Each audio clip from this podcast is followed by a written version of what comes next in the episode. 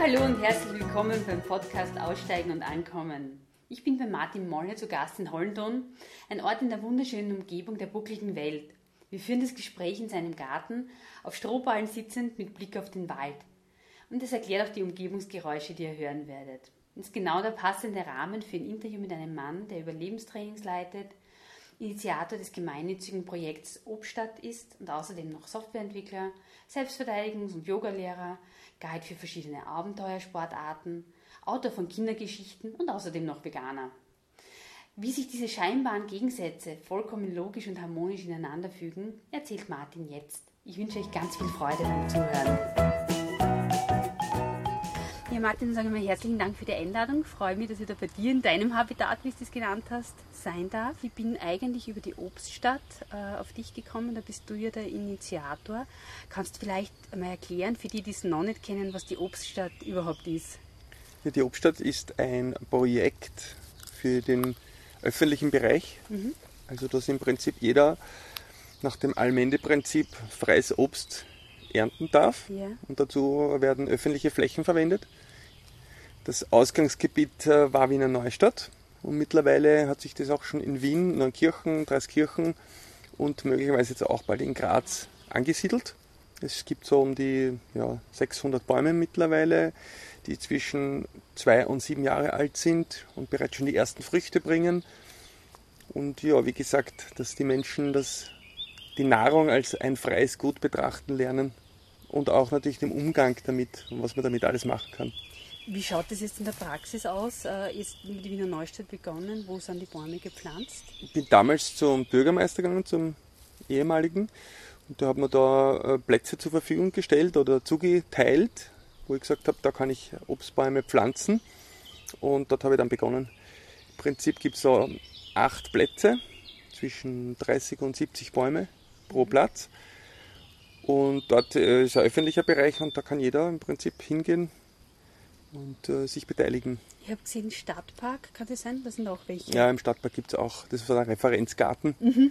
weil da doch viele Leute vorbeikommen. Da gibt es Informationstafeln, sodass die Menschen dann wissen, um was es da geht, um sich dann in weiterer Folge vielleicht auch dann dazu beteiligen. Wie kann man sich da beteiligen? Ja, es gibt da ein Modell im Prinzip, äh, wenn einer will, mit Spenden, Baumpatenschaften oder einfach mitarbeiten. Mhm. Mitarbeiten heißt was? Was macht sie da? Ja, also ich habe so den Obststadt-Montag eingeführt. Jeden Montag, so ab 15 Uhr, treffen wir uns auf einen dieser Plätze. Dann haben wir dann mähen, mit der Sense arbeiten, Baum im Frühjahr schneiden, also so ein Erziehungsschnitt quasi. Mhm. Und äh, Blumenwiesen anlegen, Hochbeete bauen, Gemüse anbauen und dann mhm. aber auch gemütlich zusammensitzen, musizieren und äh, das Leben genießen. Das heißt, es geht jetzt nicht nur um das Bäume pflanzen und betreuen, sondern schon um die Gemeinschaft. Verstehe ich das richtig? Richtig, es war der Grundgedanke auch, dass Plätze geschaffen werden, öffentliche Plätze, wo dann Menschen sich ein zusammenfinden können und wo sie dann auch den öffentlichen Raum gestalten können. Mhm. Also leider muss ich sagen, hat sich das noch nicht so ganz verwirklicht, wie man es vorstellt, weil die Menschen sich das noch nicht wirklich trauen oder zutrauen dass man sagt, hey, das ist ein öffentlicher Raum, da mache ich einfach. Was, was fehlt, oder, ähm, um, um das so richtig zu verwirklichen? Ist von der Vorstellung zu dem, wie es jetzt ist? Es fehlt da äh, eigentlich, was mich angeht, ein bisschen Geduld noch. ja, ich muss einfach erkennen, dass oder, oder die Geduld aufbringen zu sagen, ich bleibe so lange dran, bis sie wirklich etwas Stabiles gebildet hat und nicht gleich die Flinte ins Korn werfe und viel Aufklärungsarbeit, die Menschen motivieren, immer wieder aufzeigen, welche Möglichkeiten dieses Projekt für sie persönlich, für die Familie, für das Umfeld vor allem bietet. Wie bist du eigentlich selbst auf die Idee gekommen? Ja, ja, die Idee ist geboren aufgrund meines Berufes. Mhm. Ich mache Überlebenstrainings mhm.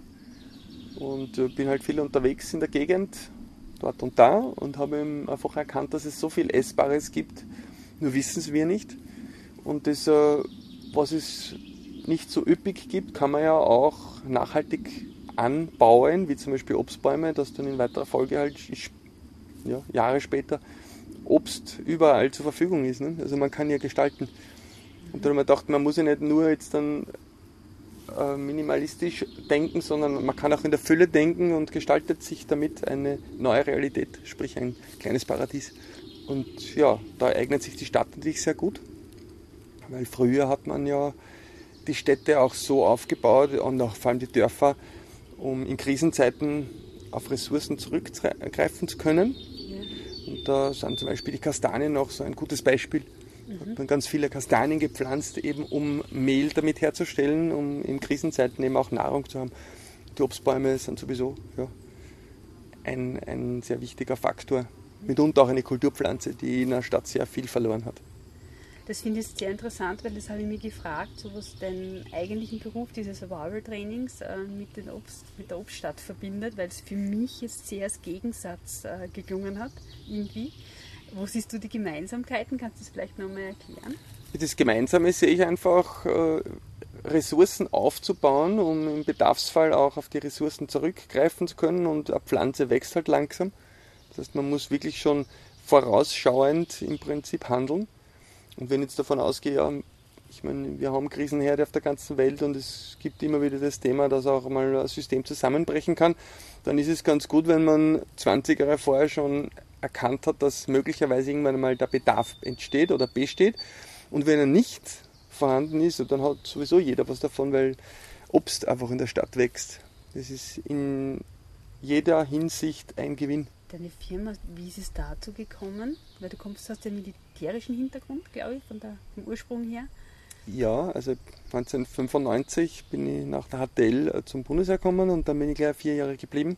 Ich bin halt auch Ausbildner geworden, habe dann viele Spezial, ähm, sage ich mal, Trainings genießen dürfen und habe dann irgendwann einmal beschlossen, das Heer zu verlassen und ein paar Spektren dieser Erfahrungen mit dem Zivilen zu verbinden. Mhm. Und daraus hat sich das Überlebenstraining herausgearbeitet sozusagen.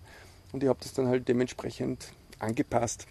Wobei das Projekt oder das, das Training selbst hat sich wirklich sehr stark verändert, weil ich von diesem Überlebenskampf eher zum, zum Überleben im Sinne das Leben wahrnehmen und integrieren, also nicht mal als das Feindbild zu sehen, sondern wirklich als, als Geschenk, dass die Mutter Natur in Wirklichkeit für uns alles bereithält und dass wir uns keine Sorgen machen brauchen. War die Idee von Anfang an so oder hat sich die entwickelt? Ja, die hat sich entwickelt. Ich meine, ich habe schon immer so eine Grundeinstellung gehabt, aber entwickelt hat sie sich definitiv, weil ich einfach erkannt habe, dass durch Sanftmut und Offenheit und äh, Wahrnehmung viel mehr äh, zu gewinnen ist, als wie durch diesen Kampf, diese Kampfeinstellung. Wie hast du diese Erkenntnis gewonnen? Die habe ich auf Bali gehabt. Das war das war ganz ein einschneidendes Erlebnis für mich in meinem Leben. Ich habe dort äh, ziemlich hohes Fieber bekommen und bin wirklich sehr krank geworden und bin dort dann gelegen mit Fieberträumen und Schmerzen, habe nicht einmal mehr die Augen offen halten, habe so ein bisschen kühlen Kopf, Albträume gehabt, also es war eine Wahnsinnszeit. Und irgendwann ich, bin ich aufgewacht eines Morgens und habe plötzlich so eine innere Stimme gehabt und die hat gesagt, Martin, hör auf zu kämpfen. Und dann sind mir die Tränen runtergerannt und habe es einfach verstanden, dass das Leben kein Kampf ist, sondern dass das Leben ein Geschenk ist. Und von dem Tag an, muss ich sagen, habe ich wirklich meine Einstellung diesbezüglich komplett geändert. Und damit hat alles viel mehr Freude gemacht. Und ich bin auch am gleichen Tag genesen. Also mhm. ich habe plötzlich wieder Hunger gekriegt und am nächsten Tag habe ich schon mich wieder aufrichten können. Und zwei, drei Tage später war ich wieder komplett fit. Wie hat sich diese Einstellung jetzt äh, auf deine Kunden übertragen? Hat sich da was geändert? Ja, definitiv hat sich da was geändert. Also, weil die Leute oft so mit der Einstellung kommen, Survival, jetzt robbt wir durch den Schlamm. Und dann erleben sie aber in Wirklichkeit einen, einen Gang durch den Wald mit sehr viel Achtsamkeit und Bewusstsein und Wahrnehmung und ah, man muss kein Tier töten, man kann auch mit Pflanzen arbeiten und das Ganze viel sanfter angehen. Und das übertragt sich unheimlich schnell dann auf, auf den Menschen. Und er erkennt auch, dass, dass man gar nicht viel braucht, um, um in diese Richtung gehen zu können. Das heißt, wenn man bei dir ein paar Tage verbringt, wirkt es nachhaltig?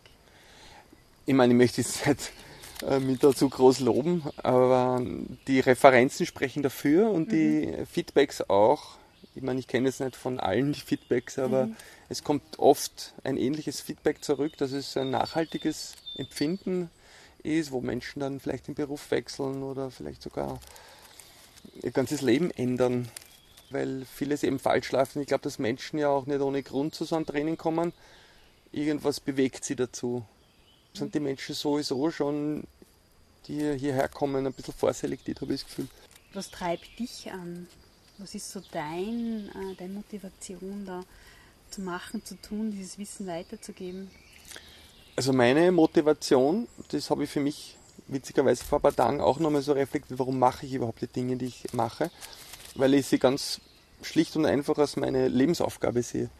Es ist wie wenn ja, der Baum sagt, ich muss wachsen und Blätter bilden und Sauerstoff produzieren und Kohlendioxid bilden, äh, binden, so sehe ich das. Meine Aufgabe ist, äh, Menschen zu inspirieren in die Richtung, vor allem die Naturnähe näher zu bringen, ihr eigenes Potenzial zu erkennen und auch zu leben und ihre Berufung auch zum Beruf zu machen.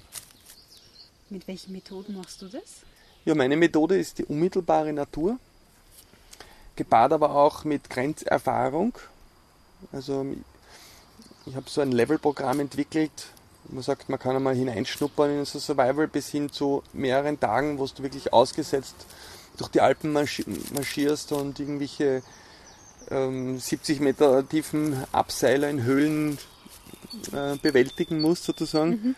Also wirklich an die Grenze zu kommen, um, um das eigene Spektrum auch zu erfassen. Und da sehe ich den Zugang.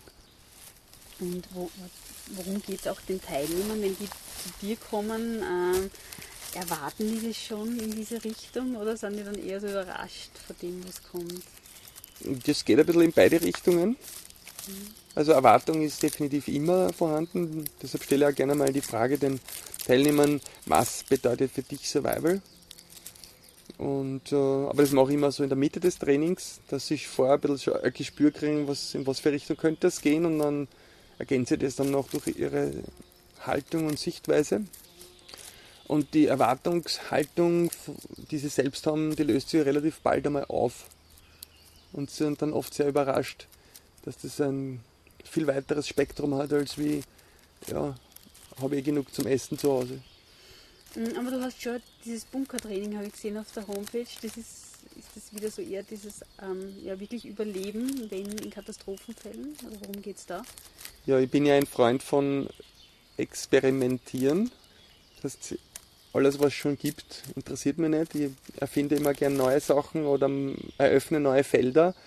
Und das hat sich auch in der Hinsicht so herauskristallisiert, weil ich ursprünglich einmal nur im Wald unterwegs war und habe jetzt dann im Prinzip die Brücke zum Heim geschlagen und darüber hinaus sogar ein bisschen in das Extreme, dass ich sage, okay, was würde passieren, wenn ich jetzt dann mein eigenes Ökosystem sozusagen schaffen muss? Sprich, wenn ich mal wirklich abgeschottet bin, wie schaut es aus mit Sauerstoff, mit Wärme, mit Nahrung, mit Wasser?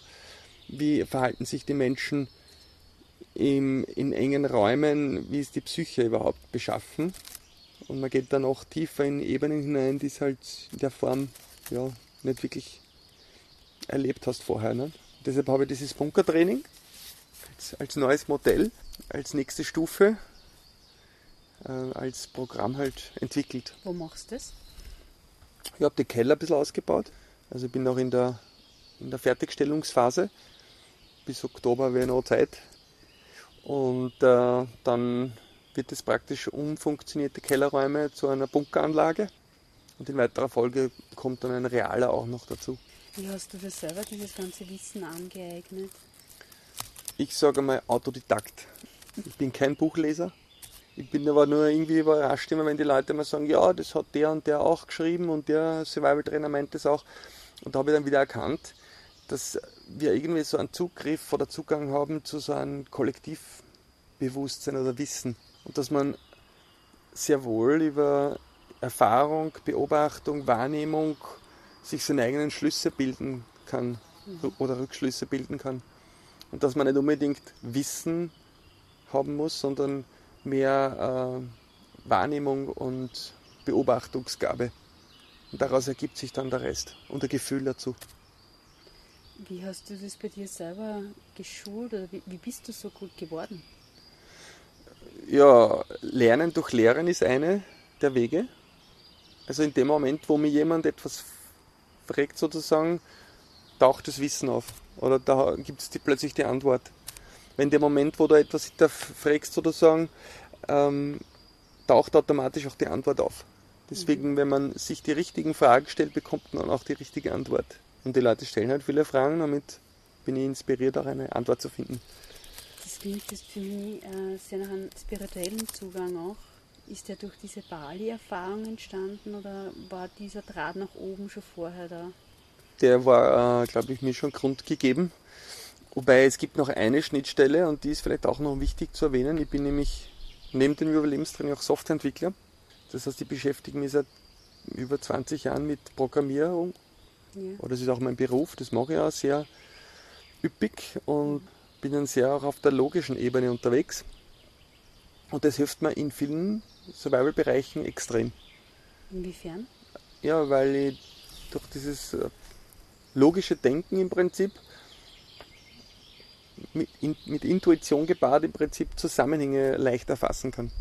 Mhm. Also Beispiel die Sonne jetzt, wenn die im Osten aufgeht und dann sehe ich das irgendwie so mathematisch auch, dass sie die, dass die halt wandert ne? und dann sehe ich halt den Schatten nicht von äh, Osten nach Westen, von Westen nach Osten wandern, weil das eine logische Sache ist einfach ist. Ne? Und wenn ich jetzt zum Beispiel ein Stecken in den Boden hineinstecke und der Schattenwurf wandert, ergibt sich eine Sonnenuhr und daraus kann ich dann zum Beispiel jetzt ganz gut äh, die Himmelsrichtungen feststellen. Ne?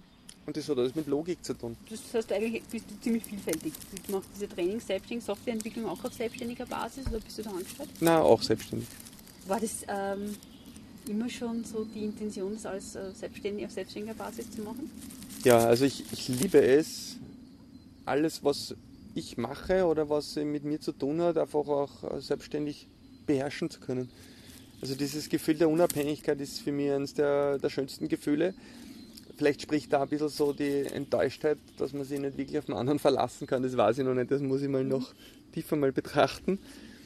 Aber es ist, es ist einfach ein schönes Gefühl zu sagen, es ist nett, wenn ich Unterstützung habe und ich bin ein totaler Gemeinschaftsmensch mit den Obstbäumen und so weiter. Aber wenn es nicht ist, dann kann ich meinen Weg trotzdem weitergehen. Was waren denn so in, in deinem Leben die schwierigsten Situationen, aus denen uns dann so nachher rausgegangen und gesagt hast, ja, und da habe ich unglaublich viel gelernt draus? Gab es sowas? Hm. Da fällt mir jetzt ehrlich gesagt gar nichts ein. Weil es ist, es ist immer so ein Gefühl, wenn etwas, wenn ich eine Idee habe oder etwas passiert, dann kommt automatisch auch irgendwie die Lösung so mit. Es ist manchmal schon so ein Gefühl so von leichter Verzweiflung, das ist auch tagesabhängig. Aber grundsätzlich schlafe ich halt dann einmal drüber und am nächsten Tag schaut es auf einmal wieder ganz anders aus. Also man findet immer irgendwie eine Lösung. Es ist. gibt keine Grenzen. Wovon träumst du? Ich träume davon, dass die Menschen mit sehr viel Offenheit und Herz einander begegnen, dass Plätze und Bereiche geschaffen werden, äh, um, um ganz lebendig, dynamisch, ohne Anhaftung sein zu können. Und das ist auch der Grund, warum ich die Obstadt mhm. kreiert habe, warum ich da das Nachbarhaus genommen habe und, mhm. und den Platz größer mache hier, weil ich eben Gemeinschaften schaffen will. Mhm. Und zwar Gemeinschaften, die nicht irgendwie erstarrt jetzt dann immer ortsbezogen operieren sozusagen und, und sich niederlassen, sondern man sagt, man, es ist lebendig, so wie der Wind, der dann die Blüte weiterträgt, mhm. so, so soll das auch wachsen. Und man lässt sich nieder und dann erfahrt man und macht gemeinsam etwas Schönes und zieht dann aber auch irgendwie weiter und das Ganze wird lebendig, dynamisch und man kann auch wieder zurückkommen. Und dass eben dieses Besitzdenken langsam mal aufhört, dass man sagt, man, man kann Ressourcen gemeinschaftlich teilen, man muss nichts besitzen, um, um um glücklich sein zu können, sondern im Gegenteil. Es ist dieses Loslassen und dieses Annehmen. Dieses Loslassen und Annehmen, wie hast du das für dich erfahren, dass das die bereichert? Ja, weil ich es einfach ausprobiert habe und immer wieder mache sozusagen. Also man, man, der Mensch ist ja leider Gottes mit seinem Ego doch sehr verhaftet und das muss man irgendwie ein bisschen klein kriegen, indem man es einfach übt, indem man Menschen einlädt und beginnt zu teilen, auch wenn es am Anfang ein komisches Gefühl ist. Aber man erkennt dann relativ schnell einmal die Freude dahinter und das Geschenk. Und da sehe ich den Weg. Hast du da ähm, so praktisches Beispiel, also jetzt zu üben, das klingt jetzt relativ abstrakt, aber wo du das begonnen hast, einmal auszuprobieren? Äh, ja, mit, mein, mit meinem eigenen Habitat. Also ich, ich mache mein, beim Training merke ich es oft schon oder wenn ich Menschen einmal für ein paar Tage bei mir habe, dass ich sage, ich, jetzt, ich teile jetzt mein Haus und äh, meinen Raum und die Möglichkeiten. Das geht so weit, dass, ja, dass man irgendwelche Geräte sich traut herzuborgen, dass man sagt, ja, da packt er das aus, da packst du es nicht extra kaufen. Also dieses, dieses Teilen, aber auch Mitteilen und auch das Herz teilen oder bei der Obstadt zum Beispiel, das ist, habe ich irgendwie als mein Baby gesehen und jeden einzelnen Baum und, und die Plätze praktisch sehr, sehr persönlich, weil es halt meine Idee war. Ne?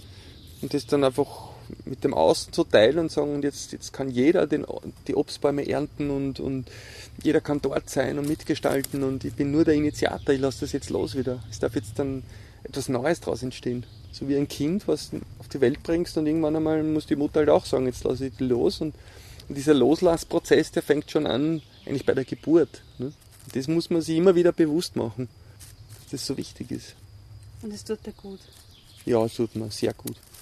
Oder auch so in, in Beziehungen, in Partnerschaften, dass man sagt, der, der Partner ist nicht dein Eigentum, er ist ein, ein freies Individuum. Ja, und, wenn er, und, und dass man ihm wirklich alle Freiheiten lässt, die, die er sich nur wünscht, weil das einfach eine wichtige Erfahrung ist. Ne? Wir kommen alleine auf die Welt, wir gehen alleine und, und deshalb sind wir unteilbar. Mhm. Wir sind unteilbare Wesen. Was nicht heißt, dass man nicht gemeinsam sein kann. Obstadt, äh, hast du jetzt da gesagt, Dreiskirchen ist ein Projekt ganz Besonderes, oder? Weil da die, das äh, Flüchtlingsheim integriert ist. Stimmt das so? Ja, es ist ein, ein, ein Projekt mit äh, Flüchtlingen, also so Integrationsthematik. Und es läuft auch sehr gut dort. Das Projekt betreue ich persönlich gar nicht. Ich habe es auch nur mitgestaltet, mitinitiiert. Das macht ein guter Freund von mir, der im Prinzip dieses, diese Philosophie und diesen Gedanken übernommen hat. Und der wird jetzt in der Form dupliziert. Jetzt kann ich mich um meine Sachen kümmern und jetzt ist es schon nach Wien gegangen, das Projekt. Die machen auch schon ihr eigenes Ding sozusagen und da werden im Frühherbst werden schon die ersten Bäume dort im großen Stil gepflanzt mit einer großen Veranstaltung und dann wird es wirklich ausgerollt und auch die Gemeinde unterstützt das Projekt. Also es nimmt wirklich Formen an. Aber du bist schon noch dahinter, schon noch den Anstoß in den verschiedenen Gemeinden. Naja, jetzt genau genommen gar nicht mehr.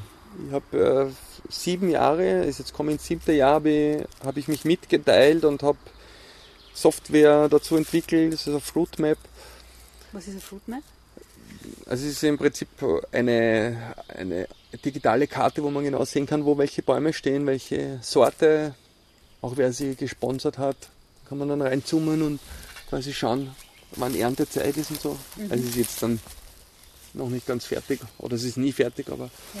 es ist ein sehr wertvolles Tool, um ein bisschen zu sehen, wo schon überall Bäume sind. Da kann jeder hingehen, auch wenn er jetzt keine Baupartnerschaft hat, einfach und auch ernten. Genau. Also, weil meine Grundphilosophie ist, es gibt so vom Survival, wenn ich das kurz erwähnen darf, die Dreierregel, mhm. die sehr wertvoll ist. Und die besagt, äh, drei Sekunden ohne Aufmerksamkeit bist du mit deinem Leben gefährdet. Drei äh, Minuten ohne Sauerstoff könnte dein Leben gefährdet sein. Wenn du drei Minuten, äh, drei Stunden unter extremen Bedingungen, Kälte wie Wärme bist, ist dein Leben gefährdet. Drei Tage ohne Wasser ist dein Leben gefährdet und drei Wochen ohne Nahrung ist dein Leben gefährdet. Also nach dieser Reihenfolge kann man im Prinzip alle wichtigen Entscheidungen, die du triffst, aufbauen. Und alle diese Entscheidungen beinhalten auch, dass nichts etwas kosten darf. Aufmerksamkeit ist eine Eigenverantwortung. Dann drei Minuten ohne Sauerstoff, das heißt der Sauerstoff, deshalb müssen wir immer auf unsere Natur achten, wird auch immer freies Gut sein, sage ich jetzt einmal. Wobei sie in Japan schon Sauerstoff verkaufen. Die Wärme ebenso, ja, dass Menschen erfrieren, das ist unvorstellbar. Und früher war es so, da hat es dieses, weiß nicht, Knüppelholz Größe von Knüppelholz hat jeder sammeln können und damit hat er sich heiz, heizen können und hat sich damit die Wärme sichergestellt. Und, mhm. Oder wenn du ein Dach machst, dann Schatten. Auch das soll nichts kosten dürfen.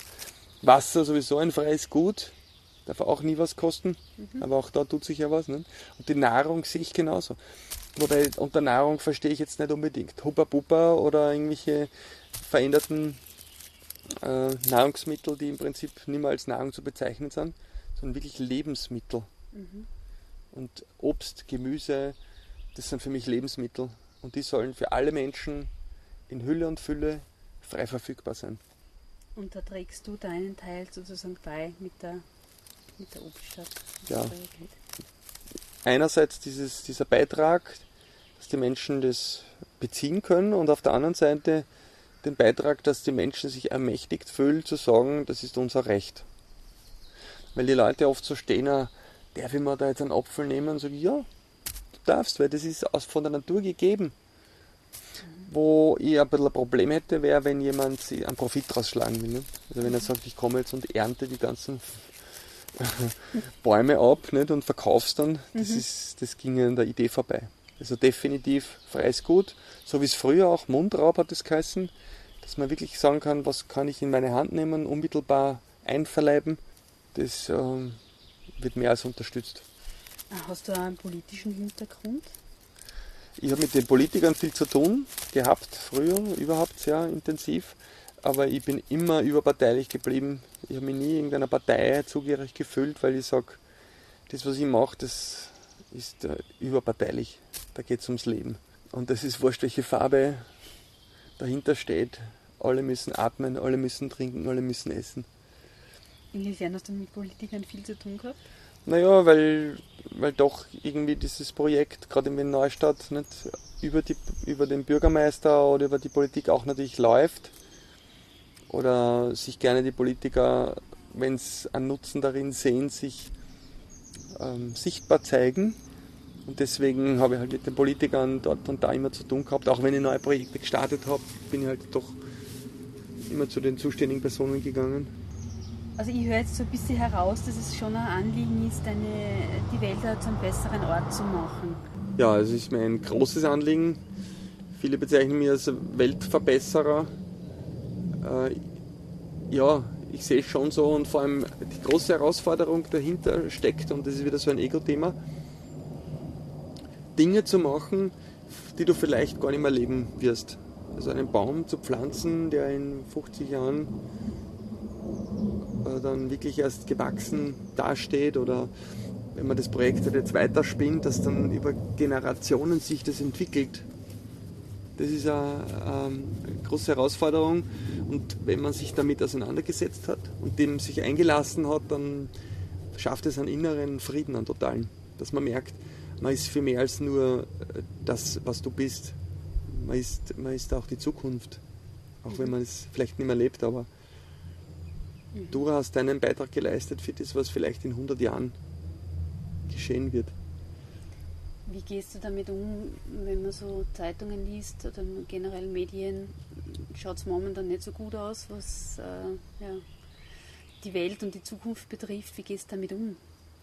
Ja, das ist äh, manches Mal steige ich mich gerne ein bisschen rein. Da habe ich so Weltuntergangsszenarien, fast schon ein bisschen so eine Freude darin, weil ich mir denke, Vielleicht braucht es diesen radikalen Schwung, dass die Menschheit sich besinnt. Nur 80% meiner oder 90% meiner Zeit höre ich mir sowas gar nicht erst an, sondern denke mir gleich, ich mache den sanften Weg, ich, ich schaffe ein kleines Paradies, das darf wachsen. Und mir ist es ehrlich gesagt egal, ob die Welt morgen untergeht oder was passieren mag, weil heute ist heute. Und heute freue ich mich, dass ich den Baum gepflanzt habe und morgen wird er noch wachsen. Und wenn er nicht mehr wächst, dann ja, werde ich was anderes tun müssen, dann sehe ich eh, was passiert. Aber ich, ich handle in weiser Voraussicht und weiß genau, es ist egal, wenn was passiert, hat es einen Sinn und wenn nichts passiert, hat es auch einen Sinn. Auch wenn du den Sinn jetzt noch nicht verstehen kannst? Ja, in der Frage oft Sinn gar nicht, sondern eher das Gefühl, es ist dann so, sage ich mal, das Leben ist voller Wegweiser. Und je offener man dem Leben gegenübersteht, umso schneller und leichter erkennst du die Zeichen. Und dann handelst du ohne zu wissen warum. Du machst es einfach, weil du ein gutes Gefühl hast. Und oft Tage, Monate, Jahre später siehst du plötzlich, wow, das war der Grund, warum ich das damals gemacht habe, vor 20 Jahren begonnen habe, etwas zu tun. Und jetzt auf einmal wird es sichtbar erst. Und das ist so dieses Vertrauen ins Leben. So dieses deiner Bestimmung folgend. Und ich glaube, dass Menschen, die sagen, ja, du machst das leicht, äh, ich nur bestätigen kann sagen, ja, ich mache es mir leicht, weil wenn es schwer ist, dann stimmt was nicht. Und das heißt aber nicht, dass wenn was anstrengend ist oder steinig und unwegsam erscheint und man aber den inneren Antrieb hat, es trotzdem zu tun, dann ist es nämlich nicht schwer, sondern es ist nur anstrengend. Aber du bist am Weg und du bist voller Freude und gerade diese schwierigen Passagen oder nicht, ist auch immer die anstrengenden Passagen, die herausfordernden Passagen erst äh, die Formung machen und erst den Menschen zu dem machen, was sie sind. Ich muss jetzt wieder nachfragen, weil es mich wirklich interessiert. Solche Erkenntnisse kommen meistens nicht von heute auf morgen. Wie hat sich das bei dir entwickelt, diese Lebenseinstellung? Hm. naja, ich, ich bin ein Mensch, der gern irgendwas etwas macht, sich selbst in die Bredouille schickt. Also ich gehe irgendeinen Weg, denke mir sehr spannend, dann gehe ich immer weiter rein und der wird dann auch immer komischer. Und dann bin ich manchmal in Situationen gewesen, die so fast ein bisschen ja, lebensbedrohend waren. Und habe aber dann immer irgendwie einen Weg herausgefunden. Und Jetzt real oder? Real, ja. ja. Also wirklich real. Und dann habe ich aber so gemerkt, so, du brauchst nur ganz präsent sein. Also präsent, das bringe ich mir gerne in den Kontext zum Geschenk auf Englisch, present dann, dann äh, erübrigt sich der Rest an Gedanken, weil im Endeffekt kommst du in Lagen hinein und in dem Moment, wo du dich in diese Präsenz bringst, findest du auch schon wieder einen Weg hinaus. Nicht? Und das hat eigentlich diese Philosophie in mir entwickelt. Das hat mich zur Erkenntnis gebracht. Bist du ähm, hauptsächlich eigentlich in Österreich unterwegs oder ist Reisen auch ein Thema für dich? Ja, Reisen ist ein Riesenthema. Ich liebe es, in all der Kulturen einzutauchen weil das hat auch dieses Spektrum, diesen Horizont dermaßen erweitert. Ich war viel in, in Amerika, Südamerika, Mittelamerika. Jetzt haben wir Asien einmal geöffnet und, und sonst halt eher so in den nördlichen Ländern. Spanien war ja sehr viel, auch in den südlichen Ländern sozusagen, eigentlich eh überall. Und äh, da habe ich sehr, sehr viel gelernt. Dass man eben nie mit diesen Scheuklappen durch die Welt äh, laufen darf und dass man, dass man oft, wenn man zu lange auf einen Fleck ist komisch wieder ein bisschen. Man muss immer wieder hinausgehen auch. So wie wenn ich Luft hole. Ich habe vor zwei Jahren mit dem Paragleiten angefangen. Das ist auch etwas, den Luftraum erobert sozusagen, wo du am Berg gehst und dann breitest die Flügel aus und schwebst dann einfach so ins Leere hinein und bist schwerelos und hast diese Weite, diese ewige Weite, diese, diese Möglichkeiten. Du siehst dann alles von oben, anders wie in einem Flugzeug. Bist ganz bewusst und und, und das, das muss atmen einfach, das Leben. Hinausgehen, aber auch wieder im Detail sein. Und wenn das atmet, dann pulsiert das Leben und dann hast du Freude. Und in dem Moment, wo, wo du merkst, es drückt irgendwie, geh raus, ja, geh raus in die Natur oder setz dich aufs Fahrrad und fahr mal ein Stück weiter oder geh am Berg rauf und atme mal Gift durch. Man muss nicht äh, tausende Kilometer fliegen, um dieses Gefühl zu haben. Aber natürlich ist es schön, mit Kulturen äh, in Berührung zu kommen, weil einfach das Spektrum so groß ist. Nicht? Und viele sehen das so einfach, wo du dachtest, das ist alles so kompliziert und die sehen das voll entspannt und, und äh, dann kannst du das mitnehmen und damit kannst du wieder dein Umfeld nähern. Bist du da eher alleine unterwegs? Ich bin oft alleine unterwegs und manches Mal gemeinschaftlich. Äh, ich nehme es einmal an, dass du nicht pauschal tourismusmäßig irgendwas buchst. Wie bist du da unterwegs? Ja, das ist, also es ergibt sich meistens. Also in Mexiko war ich halt viel, weil ich dort eine Freundin gehabt habe und dann war ich halt integriert in die Familie. Oder ich habe Freunde, die Familien kennen in Südamerika, in Peru oder sonst wo. Und äh, dann bin ich dort wieder integriert. Also es ist ganz selten, dass ich mit Tourismus zu tun habe. Es ist immer mit dem Ursprünglichen, mit den Menschen, die halt vor Ort sind. Dass ich mal so ohne sie jemanden kennen, wohin reist, das passiert selten. Aber du hast dann einen, schneller einen, einen näheren Bezug zum Land. Das baut sich sehr schnell auf, ja.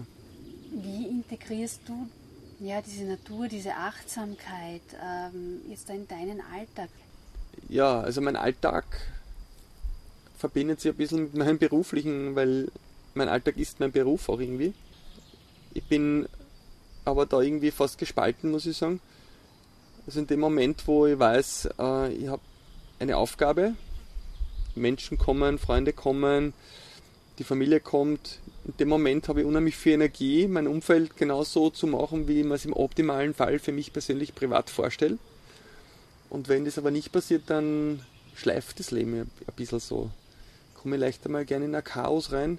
Da fällt es mir dann an Disziplin oder an diesem, an diesem Genuss, dass alles einfach super fließt und läuft. Und da ist mit der Ernährung so und mit der Ordnung im Haus so, mit dem Garten so, mit allem. Mhm. Ja. Also ich bin da ein bisschen so, der private Martin ist der Chaot und der professionelle Martin ist der, wo alles super läuft. Und ich denke mir einfach, ja, beides kann ein bisschen was vertragen, dass sie das nivelliert. Ja, tust du auch so im Privaten, um ja, die Welt ein bisschen besser zu machen? Ja, na, da schaue ich auf jeden Fall, dass ich, also wenn dann aus einem eigenen Garten ernte. Hast du dann einen Gemüse-, Obstgarten? Ja, ich meine, da auch wieder bin ich ein bisschen so, mit der Obststadt mache ich ganz viel und bei mir eher weniger. Da, ich schaue nicht so auf mich, sagen wir mal so, was das angeht. Aber kaufen tue ich, wenn ich im Supermarkt kaufe, wirklich nur Bioprodukte, äh, versuche wirklich vegan zu leben, weil das einfach ein, eines der schonendsten Arten ist mhm, der Ernährung. Also vegetarisch bin ich schon seit 20 Jahren und das, diese vegane Schiene seit einigen Jahren. Das finde ich spannend, weil ja genau dieses Bild vom Überlebenskämpfer, ähm, da sieht man sofort irgendwie die Wildsau vor sich am Spieß. Es freut mich jetzt sehr, dass du dieses Klischee nicht erfüllst. Das heißt, man kann durchaus als muskulöser, gestandener Mann überleben ohne Fleisch. Absolut. Also wenn man wissen würde, dass zum Beispiel ein Brennnessel schon alleine so viel Eiweiß hat, dass du gar kein Fleisch brauchst, sondern wirklich nur rein aus der Brennnessel die Vitamine ziehst, Vitamin C fast zehnmal so viel wie eine Zitrone, Eiweiß, Fett. Also es ist, es ist alles in der Natur vorhanden. Wir brauchen nichts töten. Wir können wirklich rein äh, leben und leben lassen. Philosophie, Leben sozusagen. Mhm. Hast du so ein Lebensmotto? Mein Lebensmotto? Mhm. Ja, leben und leben lassen. Handle nur aus der Notwendigkeit heraus. Und ich sage mal, klar, wenn jetzt alle Stricke reißen und du hast nichts zum Essen und du bist in der Wüste und, und da kommt ein Tier und du musst die Entscheidung treffen, das Tier oder du, dann herrscht halt das Recht des Stärkeren und dann geht es halt um, um deine Entscheidung. Mhm. Stellst du das Leben über dem des anderen, auch wenn es nur ein Tier ist oder auch weil es ein Tier ist, oder nicht? Das ist und das ist auch wieder so etwas, wo ich sage, wenn du naturnahe lebst, dann spürst du das. Dann spürst du, was du zu tun hast, dann bist du zum richtigen Zeitpunkt am richtigen Ort und du handelst dementsprechend auch. Ich hätte es fast vergessen, du hast äh, gesagt, du schreibst Kindergeschichten. Äh, wie integriert sich das in das, das alles andere, was du machst? Naja, die, das Survival und, und die Lebenshaltung hat viel mit Abenteuer zu tun. Und die Kinder lieben Abenteuer. Mhm. Und ich habe eine Nichte, die äh, auch eine Abenteurerin ist und schon als kleines Kind irgendwie mich da sehr inspiriert hat, ähm, ihr ein bisschen was zu zeigen. Und irgendwie ist dann eine kleine Figur ins Spiel gekommen, der, der Borki, nicht? Und, und der kann ganz gut den Kindern äh, über Geschichten nicht nur Abenteuer vermitteln, sondern auch die Weisheiten dahinter. Ja, dass man sagt, achtsam mit der Natur umgehen und dass wenn du eben mit der Natur lebst, äh, viel, viel weiter kommst und geschützt bist. Und da kommen halt dann diverse Feen und Geister und Wesenheiten vor, die die Kinder halt gerne mögen. Und äh, auf die Art kann ich im Prinzip über Geschichten auch Kinder ganz gut äh, etwas vermitteln. Kommen da Kinder zu dir in, in die äh, Survival-Trainings? Ja, also es kommen oft so Kinder mit, also Kinder unter Anführungszeichen, die sind schon ab 11, 12, mhm. so mit den mit den Vätern, aber ich mache auch Kindertrainings, wo ich einfach dann nur Kinder habe. Mhm. Und haben wir zwei, drei Betreuer. Dann haben wir halt auch eine Menge Spaß da. Was ist der Riesenunterschied zwischen Kinder- und Erwachsenentraining?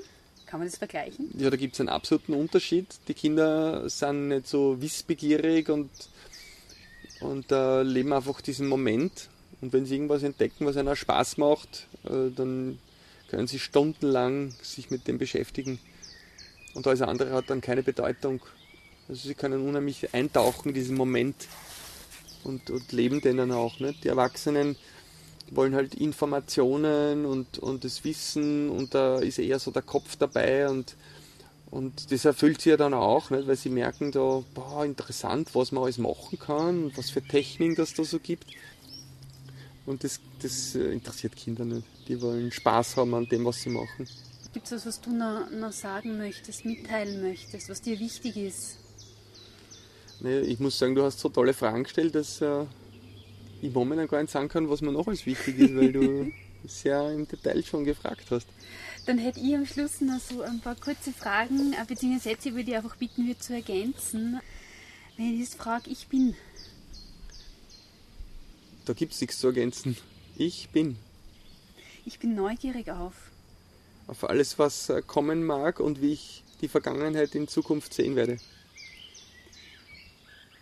Äh, ich träume von. Vom Präsenz, also von einfach sein, Gedankenlosigkeit. Und ich freue mich auf. Auf alles, was kommen mag. Dann sage ich vielen Dank fürs Gespräch. Danke. Ja, die Initiative Obststadt von Martin, die immer weiter ihre Kreise zieht, hat mich sehr beeindruckt, weil es wiederum eine Möglichkeit aufzeigt, was man als einzelne Person alles bewirken kann. Aber auch die Philosophie hinter seinen Survival Trainings, seine Lebenseinstellung und die vielen verschiedenen Interessen. Wenn ihr selbst in der Obststadt aktiv sein wollt oder vielleicht in eurem Ort eine gründen möchtet, findet ihr natürlich alle Verlinkungen zu den Homepages unten im Infotext. Und alle Muntermacher-Gespräche zum Nachhören wie immer auf meiner Homepage unter www.elisabethnussbaumer.at. Tschüss und bis bald!